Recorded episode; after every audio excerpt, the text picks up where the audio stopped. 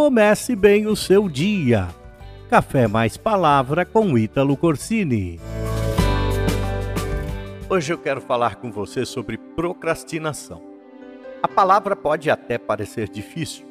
Talvez você nem esteja muito habituado com esta palavra. Mas procrastinar é a arte de deixar para depois. Essa arte faz parte da maioria das pessoas. Adiar, deixar para mais tarde, fazer depois, é um hábito que muitas pessoas desenvolvem. Isso acontece porque somos atraídos por gratificações instantâneas, imediatas, e fazer o imediato, porque somente isso nos dá prazer. Ao contrário, nós não temos pressa de fazer aquilo que nos dá um certo esforço, não é verdade? Assim que sentimos que aquilo que temos que fazer exige um esforço, determinação, persistência, vencer obstáculos, resolver problemas, nós preferimos deixar para depois. Agimos assim principalmente se não vemos uma consequência imediata, um prazo vencido. Isso é procrastinar. O grande problema é que a procrastinação também cobra suas consequências, um dia vem a conta. Você já percebeu que quando você fica adiando aquilo que deve ser feito, você começa a ser atacado, atacada por uma certa angústia, você começa a ficar angustiada, você começa a ficar ansiosa, ansioso. Parece que essa ansiedade te ataca, parece que você começa a sentir uma carga dentro do seu coração. Sabe por que isso aparece?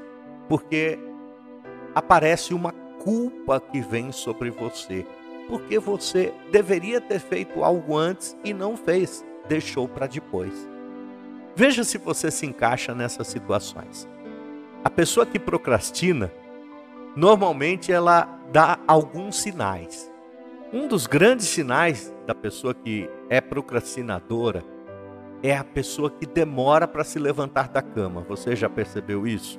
Toca o despertador, a pessoa diz: Vou esperar mais um pouquinho, vou dormir mais um pouquinho. Ou senão a pessoa coloca naquele modo soneca, né? E aí você desliga esperando que vai tocar novamente. Toca novamente, você desliga esperando o próximo toque. Isso é um sinal de uma pessoa que está habituada a deixar as coisas para depois. Por exemplo, a pessoa que mexe constantemente no celular. Você pode dizer, ah, mas não tem problema nenhum. Mas essa pessoa não consegue sair da telinha. Sabe por quê? Porque ela está fazendo alguma coisa, ela tem que olhar na telinha, ela tem que olhar no celular para ver notícias, para ver as redes sociais, de repente para participar de algum joguinho no celular. Sabe por quê? Porque isso, na verdade, é um momento de relaxar é um momento de uma fuga, mas na verdade, essa é uma fuga da realidade, é uma fuga para que você não venha a enfrentar os seus compromissos, a fazer aquilo que você realmente tem que fazer. Então, você adia aquilo que você tem para fazer e a tua mente relaxa e procura uma fuga. Esta fuga normalmente é no celular. Você é uma pessoa que procrastina?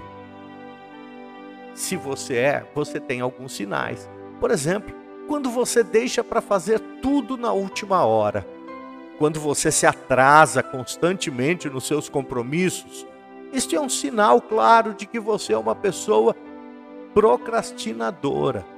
Quando você tem que virar à noite trabalhando para concluir um trabalho, quando você tem que estudar a noite inteira ou levantar de madrugada para cumprir um prazo, isso é sinal que você deveria ter feito isso antes, mas você deixou para a última hora. O apóstolo Paulo, ele diz assim: Porquanto ouvimos que alguns entre vós andam desordenadamente, não trabalhando, antes fazendo coisas vãs. Isso é bem interessante porque a procrastinação não se trata apenas de ficar adiando as coisas, mas sim também se trata de ficar ocioso, improdutivo.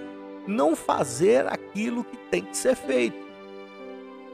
Ela também fala de pessoas que escolhem mal as atividades com que se ocupam. Tem um texto do pastor Joe Thorne, ele fala a respeito principalmente da procrastinação, e eu estava lendo um devocional sobre esta frase, esta frase que ele escreveu. E diz assim: procrastinação é um pecado feio que nos afasta de envolver-se e desfrutar os dons e responsabilidades que Deus nos dá.